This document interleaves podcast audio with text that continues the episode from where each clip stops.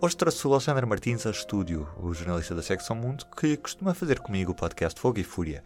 Se quiser ouvir mais episódios dedicados à política norte-americana, procure na sua aplicação de podcast Fogo e Fúria. Mas hoje a conversa é no P24.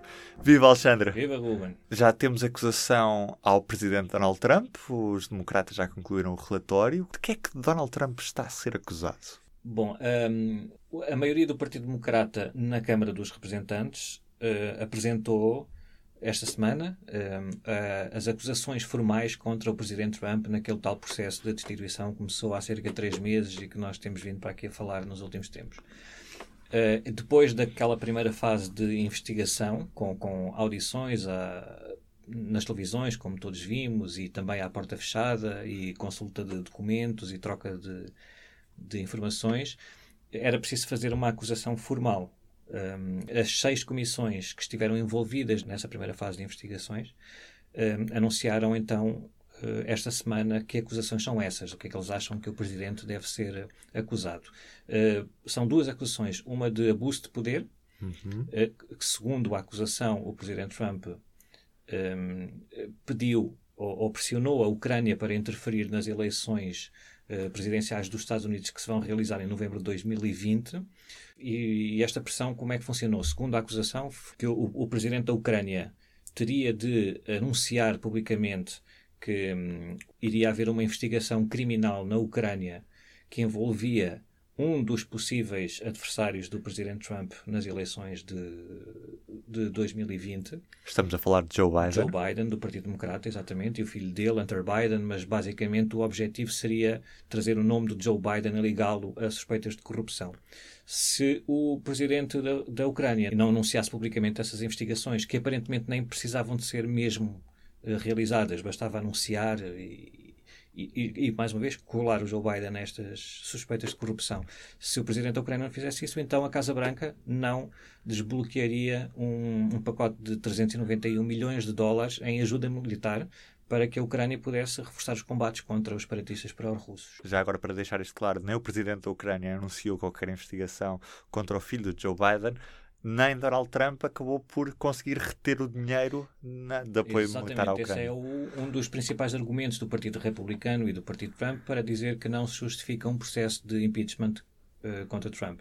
Um, o Partido Democrata responde que esse não é o ponto essencial e, e uh, o, que, o que resultou destas investigações na Câmara dos Representantes, à partida, é que o, o, o presidente ucraniano só não anunciou essas uh, investigações uh, porque o próprio Congresso, a Câmara dos Representantes, os jornais americanos, descobriram, entretanto, que havia esse plano de pressão. Portanto, quando chegou ao conhecimento da Casa Branca de que isso iria ser um, eh, investigado pela Câmara dos Representantes, uhum. quando muito antes de ter sido anunciado publicamente, então a decisão foi de travar esse plano de, de, tentativa de troca de favores para precisamente depois poder dizer que não existiu esse pagamento e essa troca. Falámos da acusação de abuso de poder, qual é que é a outra? A outra acusação é de obstrução das investigações do, do Congresso, neste caso da Câmara dos Representantes. Portanto, neste processo de investigação, com, com audição de testemunhas nos últimos dois, três meses, um, pela lei, eh, segundo a interpretação, porque isto é muito confuso, nós dizemos pela lei ou pela Constituição, mas depois cada um tem o seu entendimento da lei da Constituição e, portanto, pelo entendimento que o Partido Democrata faz da lei da Constituição americanas, o, a Casa Branca teria de uh, colaborar, uh, na medida do possível, com a investigação da Câmara dos Representantes, porque uhum. está a, a, trabalhar como, como o, o garante da, da, da independência da Casa Branca e do funcionamento do presidente norte-americano. Ora, uh, desde cedo o presidente Trump um, proibiu qualquer colaboração, nunca enviou documentos para os investigadores da Câmara dos Representantes e proibiu os funcionários do governo, principalmente os mais próximos dele, de testemunharem nas audições e, e portanto, isso deu aso a esta segunda acusação de obstrução da, das investigações da Câmara dos Representantes. Em que estado é que estamos agora? Isto, isto, isto, é um processo complicado e depois tem assim a primeira fase da primeira, o fim da primeira fase, aquelas coisas assim muito complicadas. Neste momento estamos na segunda fase da primeira fase. Vamos ver. Pronto, isto, há duas fases, não há? Uma primeira fase na Câmara dos Representantes, em que a responsabilidade da Câmara dos Representantes, que é a Câmara Baixa do Congresso americano, é formular uma acusação, investigar e formular uma acusação. Que já o fez? Uh, ainda não, por isso é que isto é mais confuso. Há uma primeira fase, desta primeira fase, que é a investigação. Okay. Uh, propõem-se a fazer um, uma destituição, mas é preciso investigar para ter a certeza de que há ali alguma coisa ou não. Isso foi feito através da audição de testemunhas e aquelas fases que nós já, já falámos. Depois dessa, dessas investigações e dessas audições às testemunhas, as comissões envolvidas nesse processo eh, têm, de, de decidir, afinal, ele, o Presidente pode ser acusado ou não, e se vai ser acusado mesmo, de que, quais são as acusações. A questão é que esta é a decisão das comissões que estão a investigar. Agora, tudo isto vai para uma comissão específica, que é a Comissão de Justiça da Câmara dos Representantes, que historicamente é uh, responsável por uh, dar ali os toques finais na acusação. Isso vai acontecer ainda esta semana, provavelmente quinta ou sexta-feira. A Comissão de Justiça vai pegar nestas indicações, que na prática são indicações da maioria do Partido Democrata. Olha, nós achamos que o Presidente deve ser acusado formalmente por causa destes dois casos. Eles vão trabalhar ao pormenor as acusações, perceber se algumas alterações devem ser feitas ou não, ou uhum. acrescentar uma acusação. É possível, é, não é provável, mas é possível. Fechar o processo na parte da, das comissões e enviar para o, o, plenário da Câmara dos Representantes. Portanto, na próxima semana, uh, com uma recomendação de, de, de destituição. Portanto, na próxima semana, este processo, em princípio, chegará à votação por todos os uh, membros da Câmara dos Representantes do Partido Democrata e do Partido Republicano. Um, com essa votação que se espera que seja aprovada as acusações, porque o Partido Democrata está em maioria na Câmara dos Representantes, então sim fica concluída a primeira fase do processo na Câmara dos Representantes, com uma acusação formal do Presidente Trump, que, recordemos, é apenas a terceira vez na história dos Estados Unidos que acontece. Um, e depois o processo passa para o Senado, então, para um julgamento que vai decorrer durante o mês de janeiro. Alexandre, vamos recapitular rapidamente qual é que foi o resultado dos outros três processos de impeachment que já aconteceram até hoje nos Estados Unidos? Muito bem, então houve o primeiro nos idos de 1868, por aí. Uh, tu não eras nascido ainda, não? Não, não e acho que tu também não. Não, não sei, eu não sei, ainda não sei. Mas uh, foi do presidente Andrew Johnson, Aí o processo foi um primeiro processo e muito complicado porque ele ficou a apenas um voto no Senado de ser efetivamente destituído. Portanto, ele foi uhum. acusado na Câmara dos Representantes, como o Presidente Trump em princípio será, e depois, quando o processo passou para o Senado, para a fase de julgamento, ele não foi condenado, mas por apenas um voto. Se houvesse mais um voto a favor da condenação, esse teria sido o primeiro e único até agora presidente dos Estados Unidos efetivamente destituído, mas isso não aconteceu. Ele continuou na Casa Branca. Depois, um, uns anos mais tarde, coisa pouca, por volta de 1998, o presidente Bill Clinton também foi acusado formalmente na Câmara dos Representantes. Eh, o processo passou para o Senado e ele não foi condenado também, aí com, uma, com vários republicanos a votarem contra a condenação. Vamos só relembrar o que é que Bill Clinton fez? Bill Clinton eram uns casos lá de, de, de relacionamentos amorosos. Monica Lewinsky. Uh, Monica Lewinsky, Paula Jones. Uh, no, no meio daquelas investigações a um e outro caso, a Monica Lewinsky apareceu e foi em relação à Monica Lewinsky que ele uh, disse que não tinha uh, mantido relações sexuais com a Monica Lewinsky e depois uh, admitiu que sim, portanto foi acusado de perjúrio, também obstrução de, de, do Congresso, mas esse processo, quando chegou ao Senado, um, acabou, portanto não foi condenado e o presidente Bill Clinton, obviamente, continuou na Casa Branca. houve um, um terceiro processo de impeachment e que se calhar é o presidente que, que é o Richard Nixon, que, que, que, se calhar mais se associa à questão do impeachment, porque foi do, do escândalo do Watergate. Uhum. Um, eh, o processo estava em andamento na Câmara dos Representantes em, em 1974, 73, 74, e era mais do que certo ali antes do verão, que a votação final, aquela que eh, se calhar vai acontecer na próxima semana em relação a Donald Trump, Uh, no caso do Nixon em 74, era mais do que certo que ele iria ser acusado na Câmara dos Representantes oficialmente e, e, e, o processo iria passar para o Senado.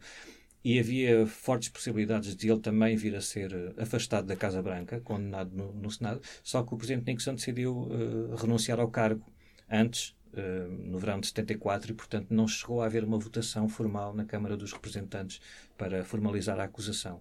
Nesse sentido, houve estes três processos de impeachment que tiveram a fase de investigação, de audições, etc., mas só dois deles, no Andrew Johnson há muitos anos e o Bill Clinton também há muitos anos, mas há muito menos anos, eh, que chegaram a uma, a uma acusação formal. Por isso diz que, eh, em princípio, como acontecerá o mesmo a Donald Trump na próxima semana, o Trump será o terceiro presidente a ser formalmente acusado na Câmara dos Representantes. Alexandre, vamos recordar o que é que acontece no Senado. Falaste de um julgamento.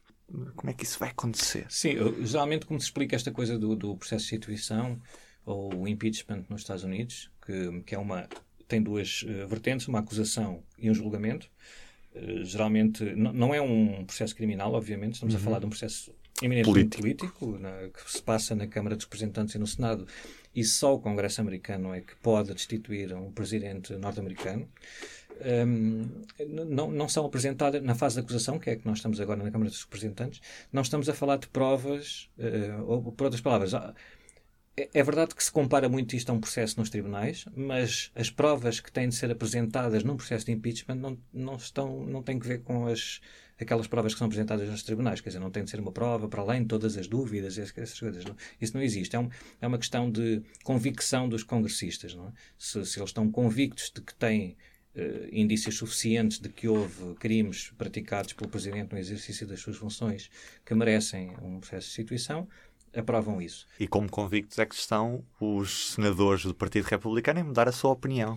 Não estão nada convictos, uh, porque, uh, como é um, um processo eminentemente político, é sempre muito difícil que a não ser que haja um, algo transcendente, que o Presidente mata alguém em direto é? na, Câmara, na Casa Branca. Assim, não sabemos se o Donald Trump... O Donald Trump disse na altura sim, da campanha sim. que podia dar um tiro sim, alguém na Quinta Avenida, na Quinta Avenida e que não perdia nenhum voto. Pois, não, às vezes é usado esse exemplo, mas não vamos chegar a tanto, mas é provável que... Aliás, não, só, só porque normalizamos a situação é que achamos agora que não há um, exemplos de, de fora do normal com, com, a, com, a, administração Trump. De facto, o presidente já disse e fez coisas que há 10, 15, 20 anos não, ninguém imaginaria que fosse possível. Mas não chegamos a tanto, a dar tiros, e, portanto, nesse caso, estamos sempre a falar num plano político. Hum, seria sempre muito difícil que o, que o Partido Republicano aceitasse embarcar numa num processo de destituição contra um, o seu próprio presidente. É verdade que houve ali muitas tensões no Partido Republicano para a nomeação do presidente Trump. Uh, muitos dos uh, adversários dele nas eleições primárias do Partido Republicano, com que nós nos recordamos que foi uma, foram as primárias muito duras, com acusações acusações muito duras. Por exemplo, Donald Trump, na altura, o candidato a fazer acusações uh, gravíssimas ao senador Ted Cruz e, e, agora o Ted Cruz apoia imenso neste processo de instituição. Portanto, o que nós temos de perceber aqui uh, não é uh, aquela ideia, ah, eles são todos os interesseiros. São todos interesseiros em todo lado. É o Partido Democrata e o Partido Republicano nestas questões da destituição. Quando foi o presidente Bill Clinton, também a, maioria do Partido Democrata ficou ao lado do seu presidente. A questão é que no caso do presidente Trump, nestes últimos anos, na administração dele, ele tomou medidas eh, por exemplo, a nomeação de juízes mais conservadores para o Supremo Tribunal, que, que, que, são decisões que vão ter repercussões nas próximas décadas nos Estados Unidos e que podem, e podem ter repercussões imediatas. Agora, nestas questões todas das propostas de lei anti-aborto nos Estados mais conservadores americanos, quando chegarem ao Supremo Tribunal podem uh, ter decisões eh, contrárias a, a, ao, que vem, ao que vem acontecendo nas últimas décadas e também decisões em relação ao próprio Presidente Trump. Há uma série de processos em tribunal para o obrigar a, a, a revelar os, eh, os registros financeiros, que depois, quando chegarem ao Supremo Tribunal, pode ser que essas duas nomeações também o ajudem nisso. Não sabemos, não estamos aqui a dizer que eles estão pagos para fazer isso ou não, mas é normal que, se o Presidente nomeia dois juízes daquela ala, isso, e, e, partindo do princípio, como é verdade, que eles só saem se morrerem ou se saírem pelo seu próprio pé, são, foram, são dois juízes relativamente jovens, de 50 e poucos anos, continuarão lá por, por várias décadas. Esse tipo de decisões, como, como o corte nos, nos impostos, eh, também foi aprovado na administração Trump, como a nomeação de outros juízes de tribunais uh, inferiores, são grandes conquistas para o Partido Republicano, tanto para um movimento mais conservador como para eh, o poder de muitos senadores e congressistas americanos. Eh, desse ponto de vista, seria sempre muito difícil que eles abandonassem o presidente neste momento, mas eles estão a ir ainda mais além, porque, como o estilo do presidente Trump é muito aguerrido e muito agressivo por vezes, ele também exige isso dos seus defensores. Portanto, por isso é que às vezes vemos na televisão declarações de de políticos que parece que estão quase ao ponto de, de, partir para a violência com a outra em defesa do presidente, quando se calhar depois vamos saber daqui a uns anos nas memórias deles que muitos deles estavam com uma vontade imensa de se ver livres do presidente Trump, mas as coisas não funcionam assim, é a vida e o que é que a gente pode fazer, não é? É um dia de cada vez. Exatamente. E olha, bom Natal, já que estamos assim a falar disto. Obrigado, Alexandre. E com esta mensagem de Natal nos despedimos, mas eu estou cá amanhã. Até amanhã.